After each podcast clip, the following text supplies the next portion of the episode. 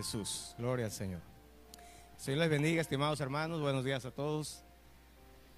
Gloria al Señor. Eh, vamos a pasar al consejo de la palabra. Eh, puede abrir su Biblia, amén. Puede abrir su Biblia. Ahí en el Evangelio según San Juan, en el capítulo 3.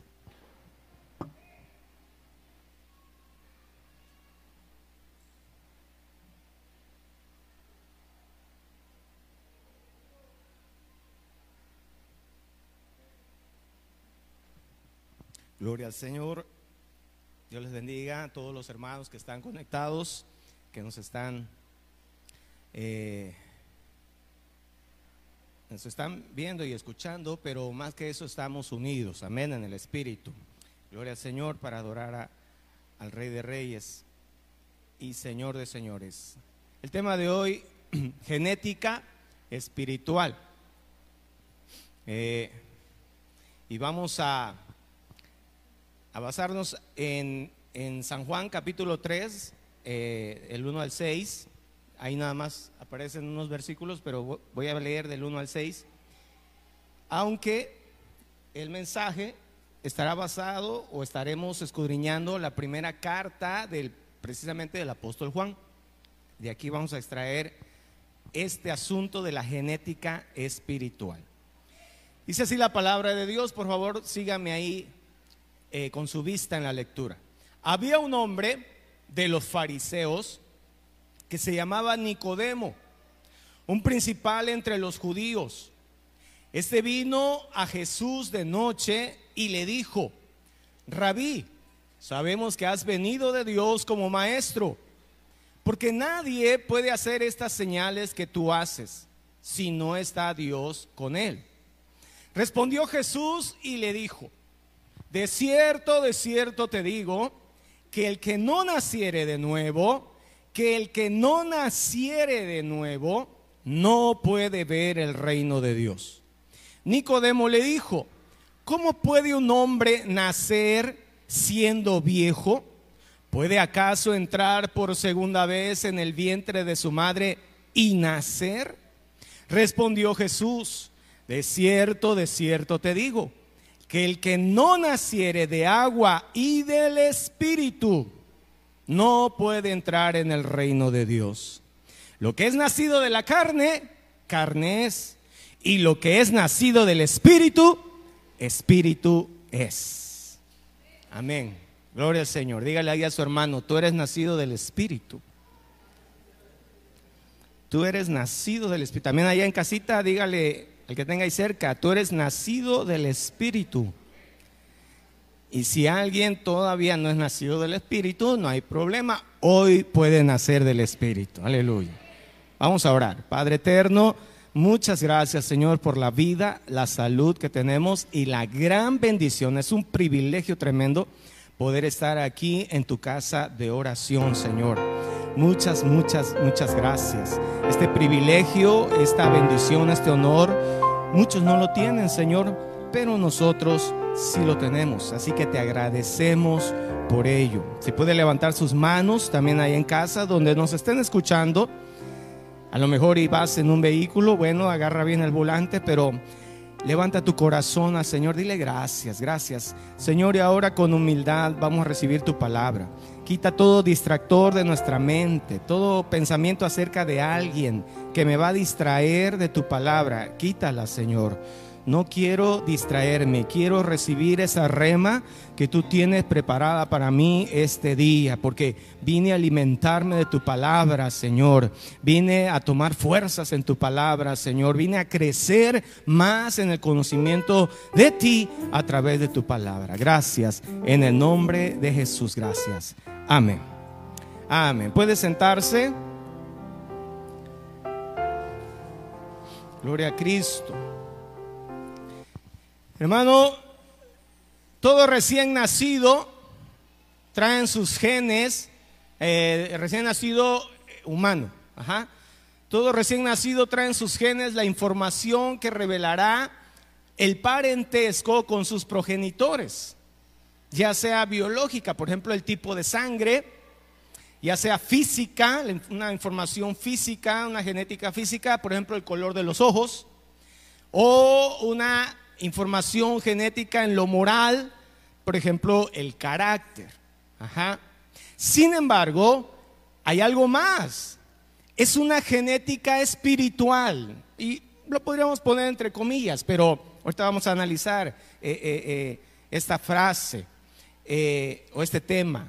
Una genética espiritual que nos asemeja con nuestro Creador. Aleluya. Él nos hizo, dice el Salmo 100.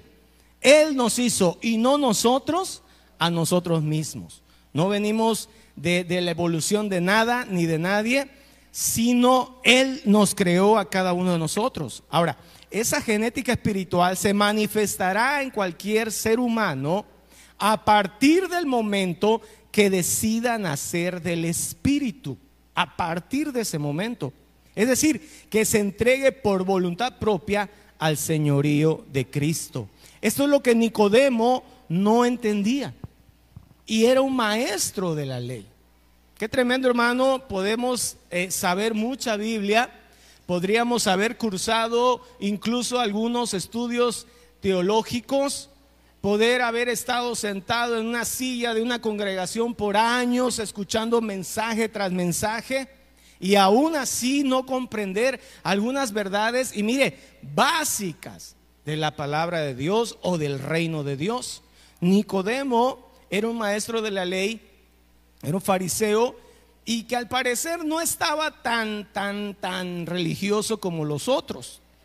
Pero él viene a Jesús de noche, ¿por qué? Porque tenía pena, tenía vergüenza que lo vieran sus colegas fariseos. Lo iban a, tachar, ¿no? De fanático, de, que ya se fue con el loco Jesús. Ajá, ya se fue tras, tras ese carpintero. Y quizás hasta lo iban a correr eh, eh, del grupo. Pero entonces él va de noche, escondido. Estimado amigo que ves este video, si en tu corazón hay cierta pena, cierta vergüenza por el que dirán, búscalo ahí en la intimidad. Ahí él va a estar, pero búscalo de todo tu corazón. Nunca es tarde. Nicodemo, hermano, al parecer por lo que él dijo, ya era una persona grande de edad. A lo mejor ya, ya estaba en la tercera edad porque le dice, cuando Jesús le explica acerca del nuevo nacimiento, él dice, ¿cómo, cómo puede nacer otra vez un hombre siendo viejo? hablaba de él mismo. Pero él estaba pensando en un nacimiento biológico, humano, natural, como pues obviamente se da en esta vida. Y, claro, hermano, eso es difícil, ¿verdad? De aceptarlo, de entenderlo. ¿Cómo es posible ya tenemos una edad, ya tenemos una proporción física. ¿Cómo es posible volver a nacer de nuevo? Obvio que no. El Señor le estaba hablando de esa genética espiritual, de ese nacer en el espíritu, que por cierto puede ser en cualquier edad. Aleluya. Hay personas que dicen, no, yo ya tengo muchos años, yo, yo, ya, yo ya voy de salida, pues, pues, pues con ¿verdad? Con mucha más razón. Aleluya. El Señor nos sigue esperando a todos. Él dice en su palabra, he aquí estoy a la puerta de tu corazón y llamo. Si alguno oye mi voz y abre la puerta, entraré a él, dice el Señor. Aleluya. Nacer del Espíritu, hermano. Ahora, cuando nacemos del Espíritu, es decir, como dije, cuando por voluntad propia entregamos nuestra vida a Cristo, y empezamos a dar pasos en el camino del Señor, porque, porque es como, como, como el nacimiento eh, eh, humano, el, bebecito por ahí de un año de edad empieza a dar sus pasitos. ¿Cuántos años tiene tu nena, varón? Uno, ahí está. Y mire qué bonita se ve ya dando sus pasitos. Ajá, hermano Dani, va para los que están viendo, hermano Dani. Este, empieza a dar sus pasitos, pero hermano, no da un paso el bebecito y ya lo abrazan, ya, ya caminó, ya camina, ya, con un paso. Un paso que dio, ya camina. Y toda la vida lo han abrazado aquí. Ya mide, de verdad, un 80 y aquí lo traen. No es posible. Hermano, es el primero de muchos pasos. ¿Cuántos pasos habrá dado usted en su vida? Pasos físicos. ¿Cuántos pasos habremos dado, hermano? Incontables. Pues así es en los caminos del Señor. Hay quienes creen que con solo venir una vez a, un templo y escuchar una predica ya. O recibieron a Cristo, hicieron una oración de fe y ya. O leyeron quizá alguna vez un texto y listo, ya está. No, fue un paso nada más, fue un paso de muchos más, aleluya.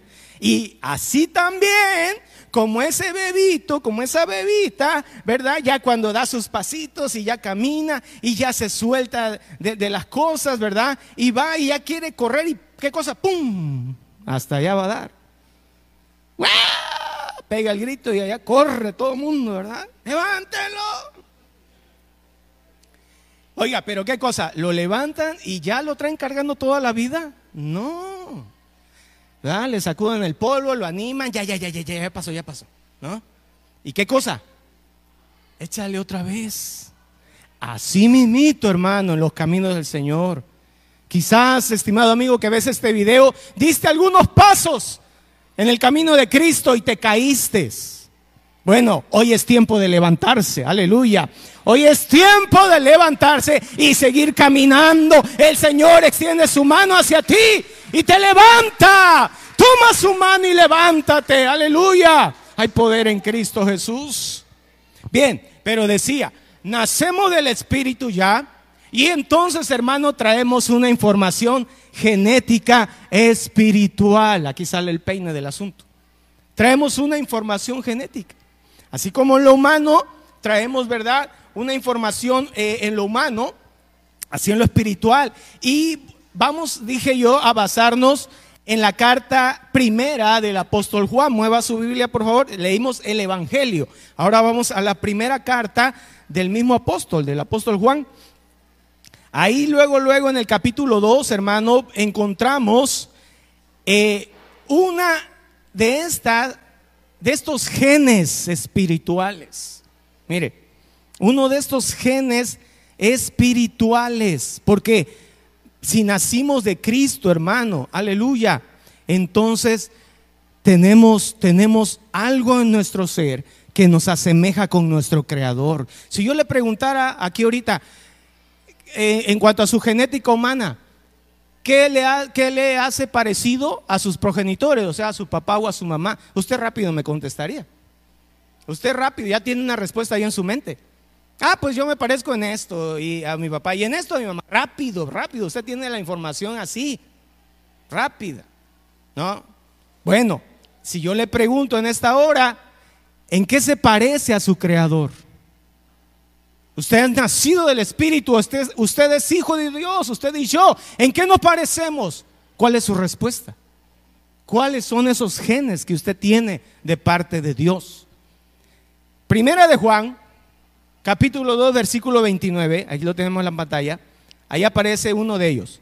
Dice de la siguiente manera, si sabéis que Él es justo, sabed también que todo el que hace justicia, ¿Qué cosa? Es nacido de Él. Ahí está, mire. Entonces vamos a encontrar esta frase. Nacer del Espíritu, nacer de Dios, proceder, ser engendrados por Él, hermano, en lo espiritual. En lo humano, obvio, tenemos, nacimos de, de papá, de mamá, pero en lo espiritual, si ya hemos entregado nuestra vida a Cristo, hemos nacido en Él, entonces, si Él es justo, hermano, nos debemos parecer a Él también en justicia. Y entonces la justicia, hermano, es una de estas características genéticas en lo espiritual. La justicia. La justicia tiene que ver con la rectitud y la imparcialidad. Ejemplo de esto es el juez que no se vende a la corrupción, sino que analiza el caso y determina una sentencia para el culpable y libertad para el inocente, a pesar de las amenazas que pudieran resultar. Eso es justicia. Ahora, la justicia en el plano espiritual tiene que ver con agradar a Dios. Y ejemplo de esto fue nuestro Señor Jesucristo en su bautismo en agua. Hermano, quizás nosotros, o digo, así sería, en algún momento vemos una injusticia en la, en la calle, en la vida común, en el trabajo a lo mejor, y, y algo, ¿verdad? Nos incomoda aquí adentro. Ajá. Ah, ¿Cómo es posible que le hagan así? ¿Cómo es posible que lo traten así? ¿Cómo es posible? Nos sentimos, no nos sentimos cómodos porque nos enteramos de esa injusticia. Es normal, es lógico. Qué bueno que nos incomodemos por ello. No por ello vamos a armar un show, ¿verdad? Y, a perder nuestra, nuestra comunión con Dios. Pero sí es normal eso. Ahora, mire, vamos con eh, la otra diapositiva, creo, sí. Justicia, decía, es agradar a Dios en lo espiritual. Cristo Jesús en su bautismo en agua nos lo demostró. Ahí tenemos esta lectura bíblica, Mateo capítulo 3, versículos 13 al 17. Voy a leer, dice así. Entonces Jesús vino de Galilea a Juan, precisamente el apóstol que nos, nos revela esto, al Jordán para ser bautizado por él. Mas Juan se le oponía diciendo, yo necesito ser bautizado por ti y tú vienes a mí. Pero Jesús le respondió, deja ahora, porque así conviene que cumplamos toda justicia. Miren hermano, qué hermoso. Porque así conviene que cumplamos toda justicia. Entonces le dejó. Y Jesús, después que fue bautizado, o sea, Juan lo bautizó, subió luego del agua y he aquí los cielos le fueron abiertos. Y vio al Espíritu de Dios que descendía como paloma y venía sobre él.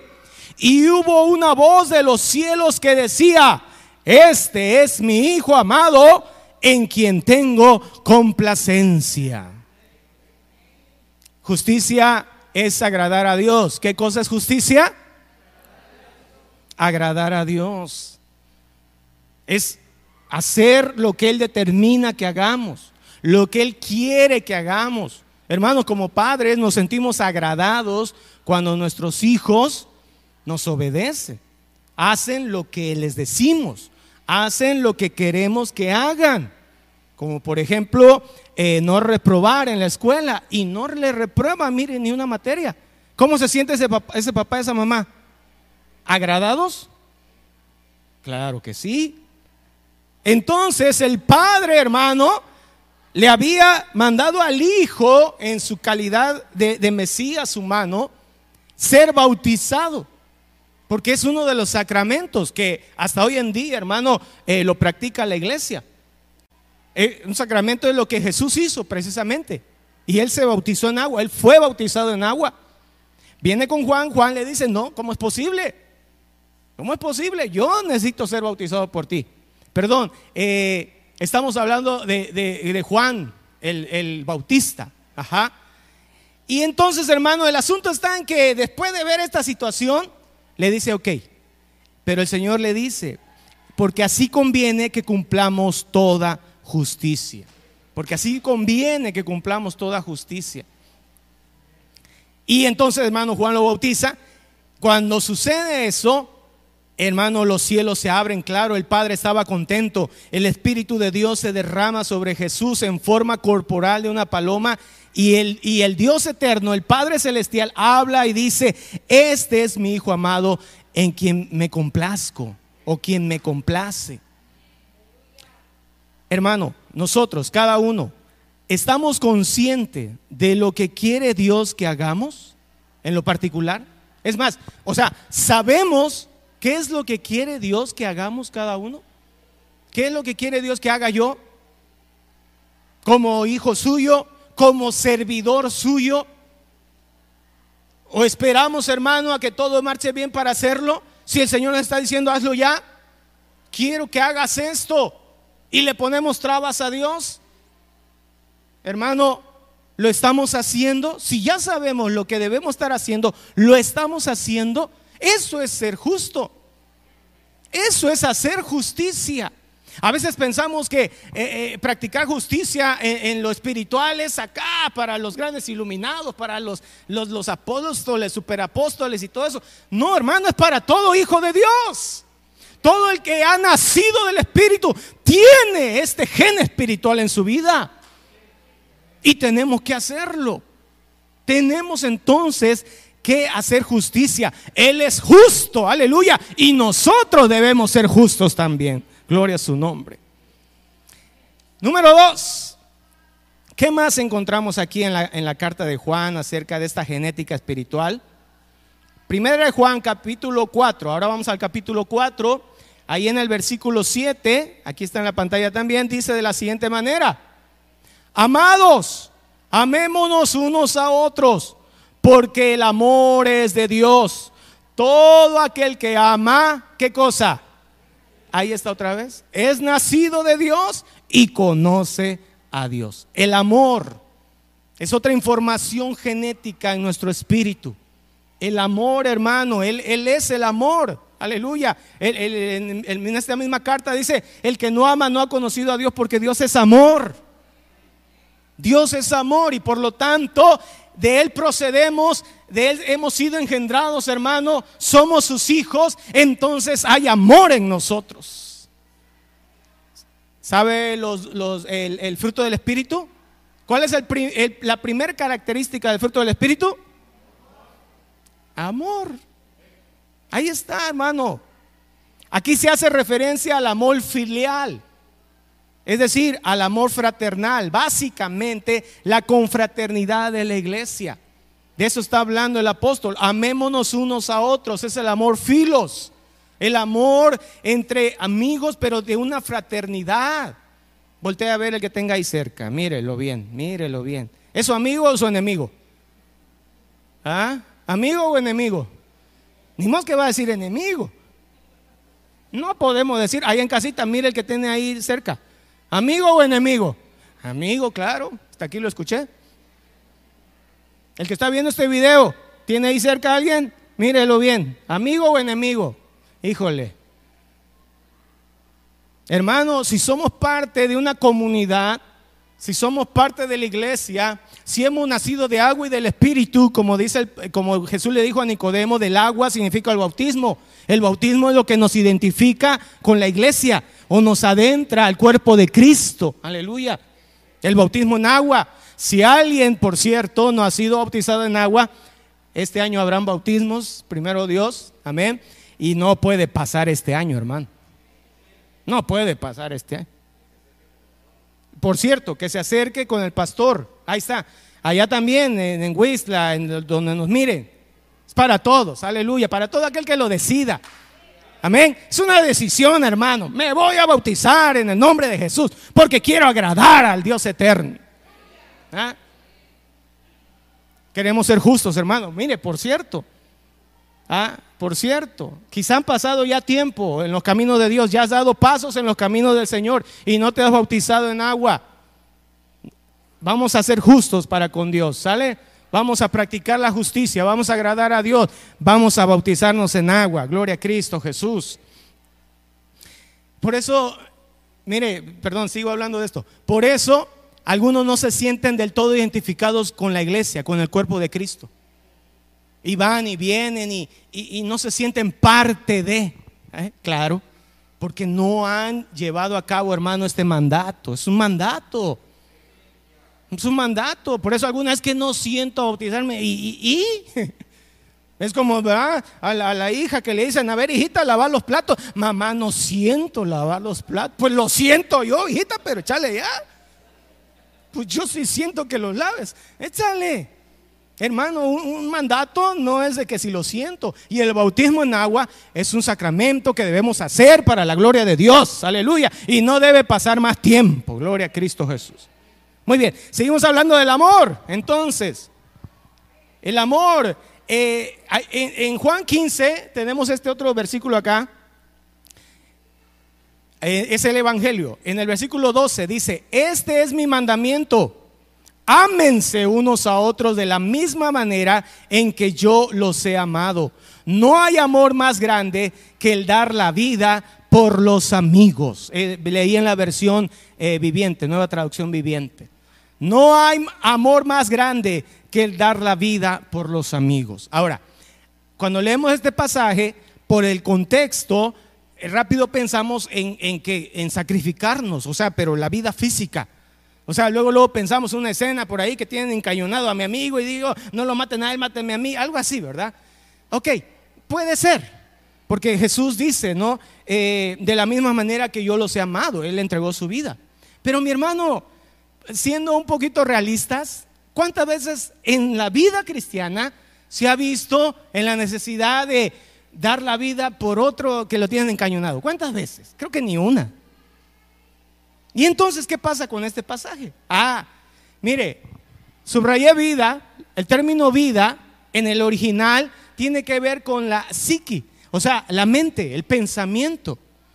La palabra vida en el original hace referencia a la mente o al pensamiento. De esta manera podemos decir que el amor más grande, o sea, de lo mismo que está hablando, es pensar cómo ayudar a mis amigos. Y esto lo podría hacer toda mi vida. Esto es lo que significa también este pasaje. ¿Sabemos de alguien que está necesitado? ¿Y qué tenemos que hacer? Pensar. ¿Cómo lo ayudo? Aparte de sentir, porque ese sí nos fluye rápido, ¿no? Tenemos la genética, tenemos el amor, el amor fluye, la misericordia fluye. Y en esta iglesia fluye mucho, gloria al nombre de Cristo, aleluya. Por ahí leía eh, en el grupo de varones de un hermano que, que tiene un proyecto de misericordia por ahí, gloria al Señor, amén. Amén. Aquí, aquí, ¿verdad? Todo, todo pasa aquí a la oficina pastoral y seguro que sí. Porque Dios ha derramado amor y misericordia sobre nosotros. Ahora, pero le pensemos cómo hacerle.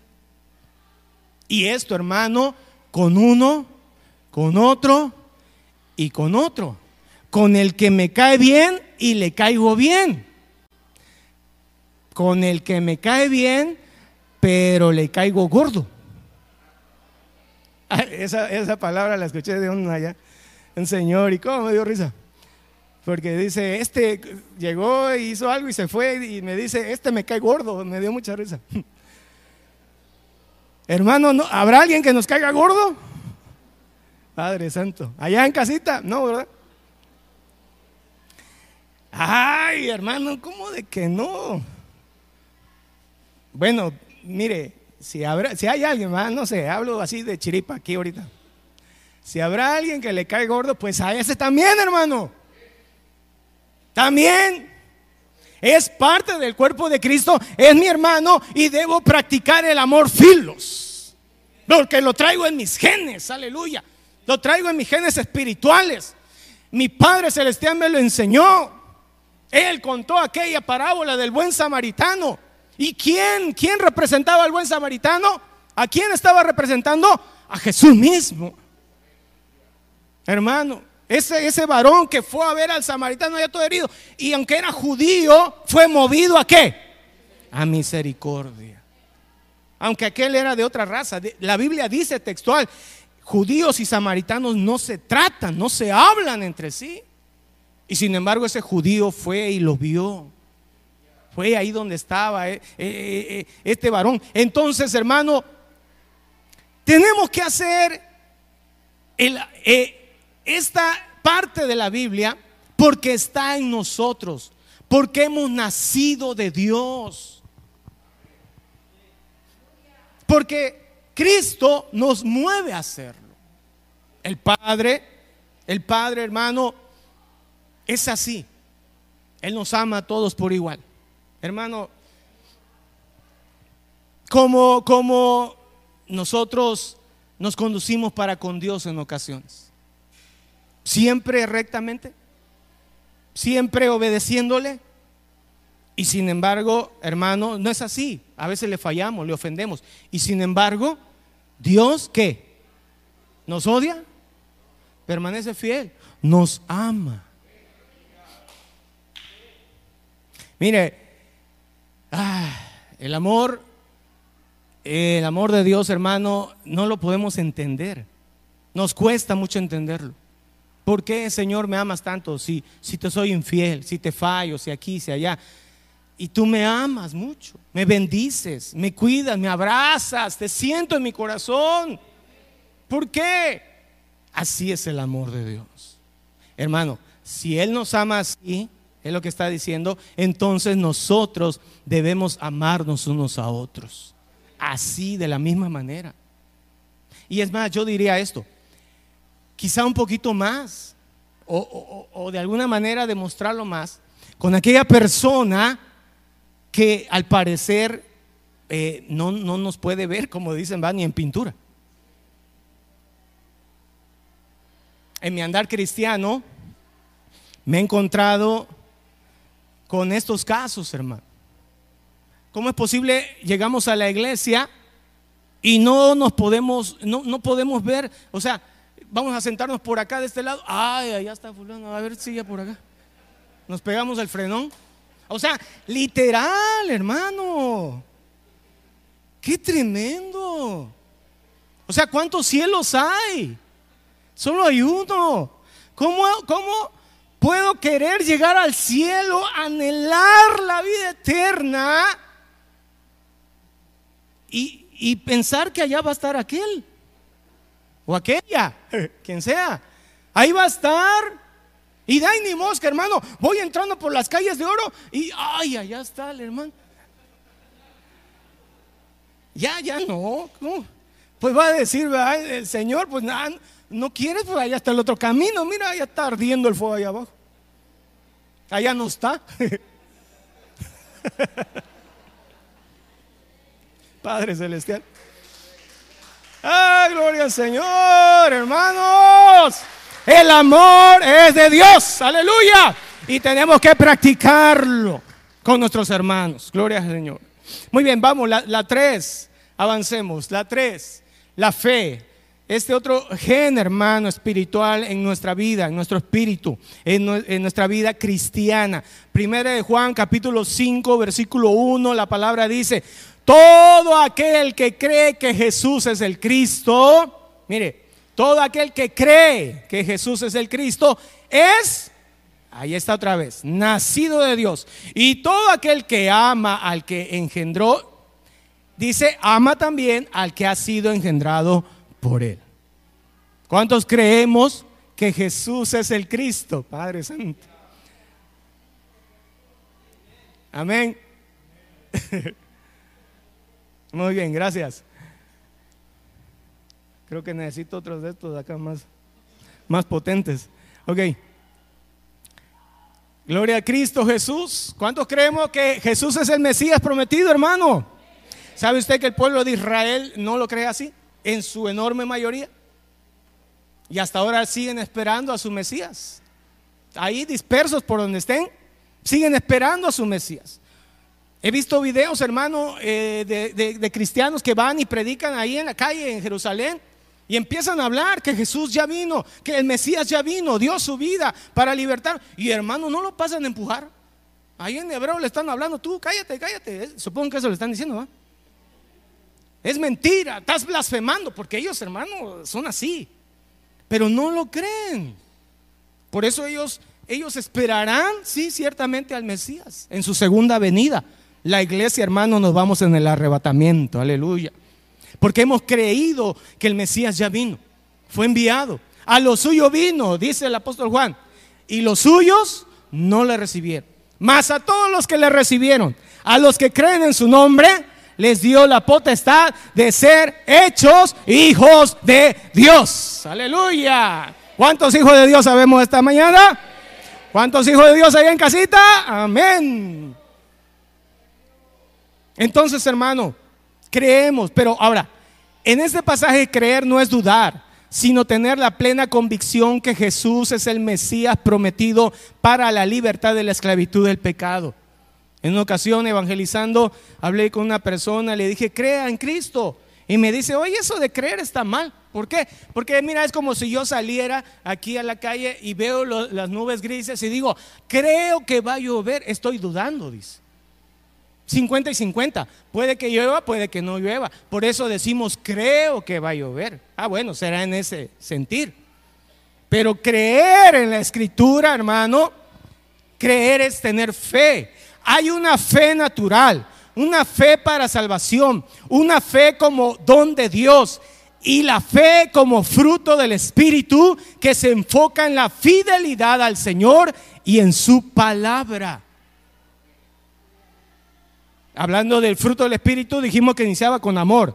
Pero luego que sigue, amor, gozo, paz, paciencia, benignidad, bondad, fidelidad, mansedumbre y templanza.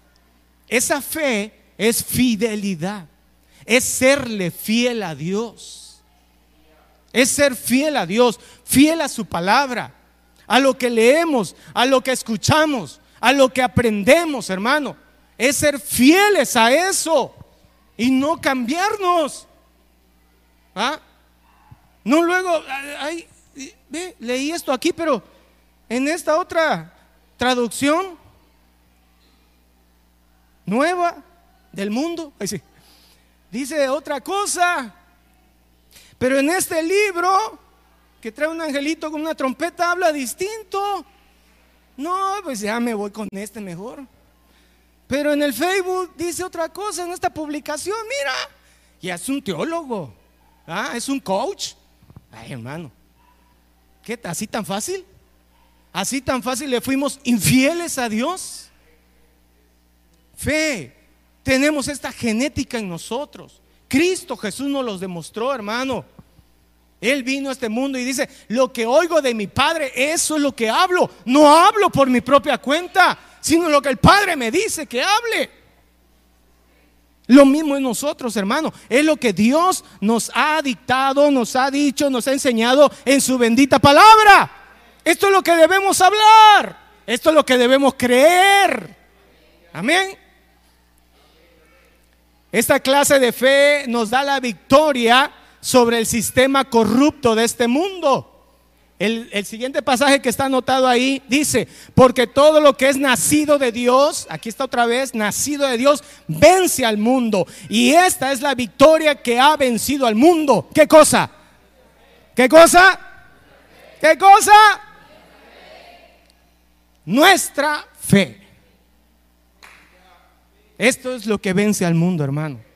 Este sistema corrupto que, entre ellos mismos lo tergiversan, que dicen lo que se les ocurre, que hacen lo que quieren para su propio beneficio de algunos cuantos nada más, que no importa si no va de acuerdo con las escrituras, es lo que ellos quieren, es la libertad, la liberación femenina, ¿verdad? Es mi cuerpo, pero Dios dice otra cosa, eh, no me interesa. ¿Ah? voy a hacer guerra contra ese país porque hay intereses ahí de por medio.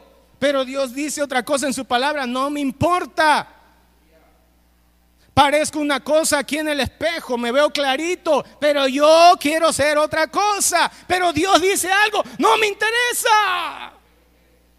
Hermanos, nosotros, la iglesia, los que hemos nacido de nuevo, los hijos de Dios, no somos perfectos, no somos acá, ¿verdad? De, la octava maravilla del mundo. Vamos luchando, pero si somos hijos de Dios y debemos tener fe y tenemos fe para poder creer lo que dice su palabra, aleluya. Y esta fe nos ayudará a vencer, hermano, tanta cosa vengan a nuestros oídos, hermano. Tanta cosa veamos en la sociedad, lo que se está dando actualmente, lo que escuchemos. Hermano, cerraremos oídos, cerraremos ojos y caminaremos basados en la palabra de Dios, creyendo por fe, aleluya, que lo que está escrito en este libro es verdad, es verdad. ¿Cuántos de aquí y cuántos de los que están allá en, casita vimos a Jesús clavado en la cruz? Nadie. Es lógico, ¿verdad? Tiene dos mil años. ¿Y por qué lo creemos? ¿Por qué lo creemos, hermano? ¿Por qué estamos aferrados a eso? Hay gente que no lo está. Hay gente que dice son cuentos, son historias. ¿Quién escribió ese libro? Nomás para sacar dinero, dicen algunos. Es mentira, lo crees tú y usted dice, lo creo, lo vistes, no. ¿Y por qué lo cree? Por la fe. Porque sin fe es imposible agradar a Dios. Aleluya. Gloria al Señor Jesús. Gloria a Cristo, alabemos al Señor. La gloria es para Él. Gracias, Padre, por esa fe que has puesto en nuestro espíritu, Señor. Aleluya. Cuatro y último. Terminamos. Un gen más ahí en lo espiritual, la santidad. Primera de Juan 5, 18 dice, sabemos que todo aquel que qué, que ha nacido de Dios, ahí está otra vez, no practica el pecado, pues aquel que fue engendrado por Dios le guarda y el maligno no le toca. Aleluya. aquel que ha nacido de Dios, todo aquel que ha nacido de Dios, no practica el pecado. No practica el pecado. Hermano, tenemos esta información en nuestros genes. Procedemos del Espíritu, hemos nacido del Espíritu. Tenemos esta información. ¿Por qué? Dice 1 Pedro capítulo 1 versículo 16. Porque escrito está, sed santos porque yo soy santo, dice el Señor. Nuestro creador es santo. Por lo tanto tenemos genes de santidad. Está en nosotros, hermano. Ahora, pareciera ser que todo lo anterior, la justicia, el amor, la fe, está como, como ahí, ¿verdad? Pujante, está a flor de piel, por decirlo de alguna manera, está ahí. Pero la santidad, híjole. No, no, no, como, que, como que eso no, hermano. Es que mire, es como si en la familia, ¿verdad? Alguien tiene, un papá tiene color café, pero yo fui negro, el ojo. Entonces yo no saqué eso. Creo que la santidad yo no la saqué. No, hermano. No, no es así. Todos nosotros, todo hijo de Dios, aleluya.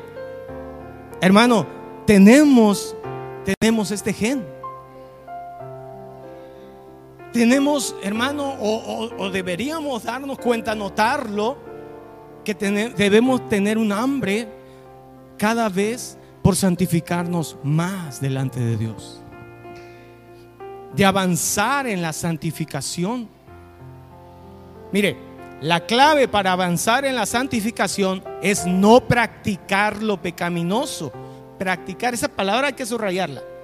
Si por nuestra debilidad humana en algún momento fallamos, no es lo mismo que fallar de manera deliberada, es decir, como a propósito, adrede, planeado, meditado. Aleluya. Gloria al Señor. La santidad. Amén. Gracias. Hermano, eh, no es lo mismo. ¿Cómo es posible? que algo que yo ya sé que es pecado, dice Santiago 4:17, y al que sabe hacer lo bueno y no lo hace, le es pecado. Escúchelo de otra manera. Al que sabe que algo no es bueno y lo hace, ¿qué cosa? Es lo mismo, le es pecado. Es decir, sabemos qué cosas son pecado. Y hermano, y aún así lo hacemos a veces. Aguas con eso, mire, voy, a ir cerrando. la siguiente diapositiva. Gracias. La santificación o el proceso de santificación es como cambiarse de ropa pieza por pieza. ¿Cómo se cambia usted de ropa? ¿Acaso todo así sale de un trancazo? Me voy a cambiar de ropa. Y ya se cambió usted. No, nos vamos quitando pieza por pieza. Ajá. Tan, tan, tan, tan. Bueno, el proceso de la santificación en lo espiritual es así. En la santificación, algunos lo ven inalcanzable o lo vemos como algo que no lo lograré nunca. Hay, hay hijos de Dios, hermano, que prefieren, que prefieren no, no hablar de esto, no escuchar de esto, no tratar esto. Lo ven inalcanzable. No, es como si un padre viera algo en sus hijos y tú no, no vas a poder este, caminar, no, de plano, te vas a arrastrar toda tu vida. ¿Qué padre piensa así para con su hijo? Nadie, le echamos ganas, vamos, otra vez.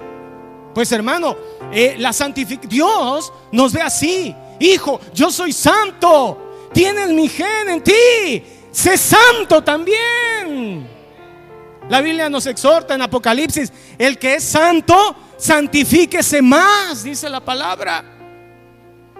Tenemos que avanzar y decía, es un proceso como cambiarnos la ropa. ¿Por qué? Por lo que dice Efesios 4:22. En cuanto a la pasada manera de vivir, despojaos, ¿eh? desvístete del viejo hombre que está viciado conforme a los deseos engañosos. Aquí está, voy a decirlo así editado. Estoy leyendo eh, en Efesios 4. Versículo 23. Y renovaos en el espíritu de vuestra mente. 24. Y vestidos del nuevo hombre. pero este vestido es igual, pieza por pieza. Una vez que usted se quitó su ropa pieza por pieza, ahora se va a poner una ropa limpia pieza por pieza también. No nos ponemos todo de un jalón, no se puede. Es pieza por pieza. Y vestidos del nuevo hombre creado según Dios en la justicia y santidad de la verdad. Versículo 25. Aquí está, mire. Aquí está cómo nos vamos a desvestir de este viejo hombre, de esa naturaleza pecaminosa. ¿Cómo nos vamos desvistiendo? Por lo cual, primera pieza, desechando qué? La mentira.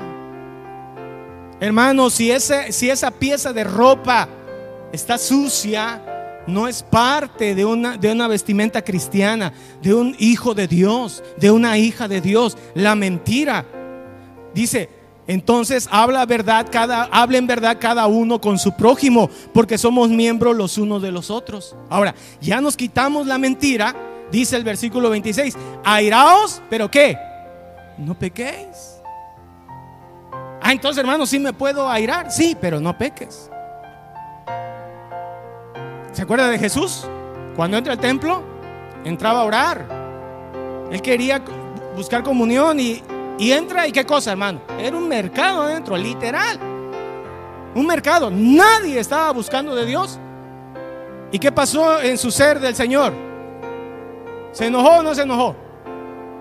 Se enojó tanto, hermano, que vio por ahí una cuerda y hizo como un tipo látigo. Y hermano, hay quien dice, ¿verdad? Eh, ¿Era para los animales? Pues sí, para los animales. para todo animal que se atravesara. ¡Sas! ¡Sas! ¡Fuera!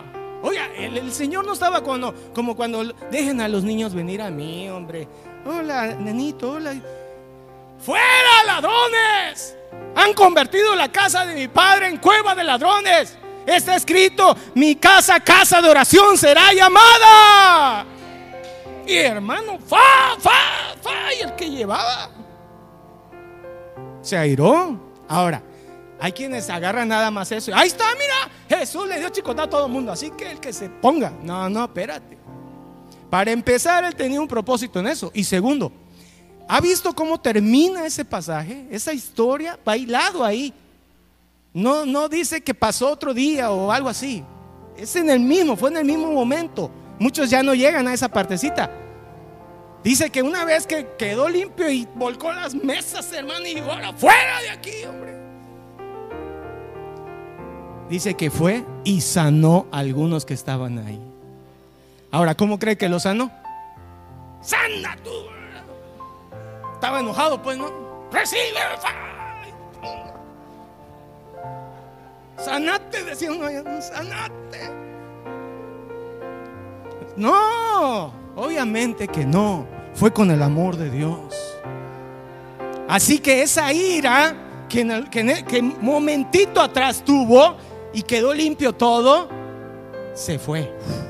Airaos, pero no pequéis. No se ponga el sol sobre vuestro enojo, ni deis lugar al diablo. Es como un efecto dominó, hermano. Si la ira sigue ahí, alguien me hizo enojar, ¿no? Por algo, por lo que sea. A veces nos enojamos por simpleza, hermano, siendo sinceros. Allá en Huistla no, pero acá tampoco. Allá lejos.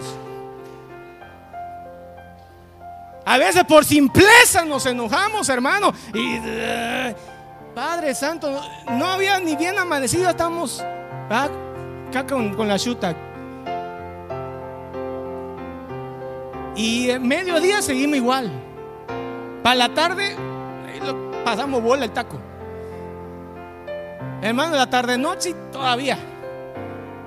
Ya, ya como que nos contestamos, pero ay, me acordé ah, otra vez. Hermano, ¿y vamos a dormir enojados? Ya se puso el sol. Es literal eso, no se ponga el sol, es literal. Cuando el sol se va metiendo ya. Así que si, si nos enojamos ya cuando el sol se va metiendo, tendremos quizá tres minutos para enojarnos y listo. Hermano, si es problema para nuestro proceso de santificación el enojo, ya nos quitamos la, aquella prenda de, la mentira, Ahora vamos con la prenda de la ira excesiva. El que hurtaba no hurte más. Esa es otra ropa que nos debemos quitar. Hurtar hay, hay robar con violencia y hurtar. Hurtar es robar pero con sigilo, contacto. Pues no lo haga, dice, sino trabaje. Hermano, es más, dice, ninguna palabra corrompida salga de vuestra boca. Mire, ¿qué son esas palabras corruptas? Todo aquello que no edifique, todo, lo que sea, lo que sea, que no edifica.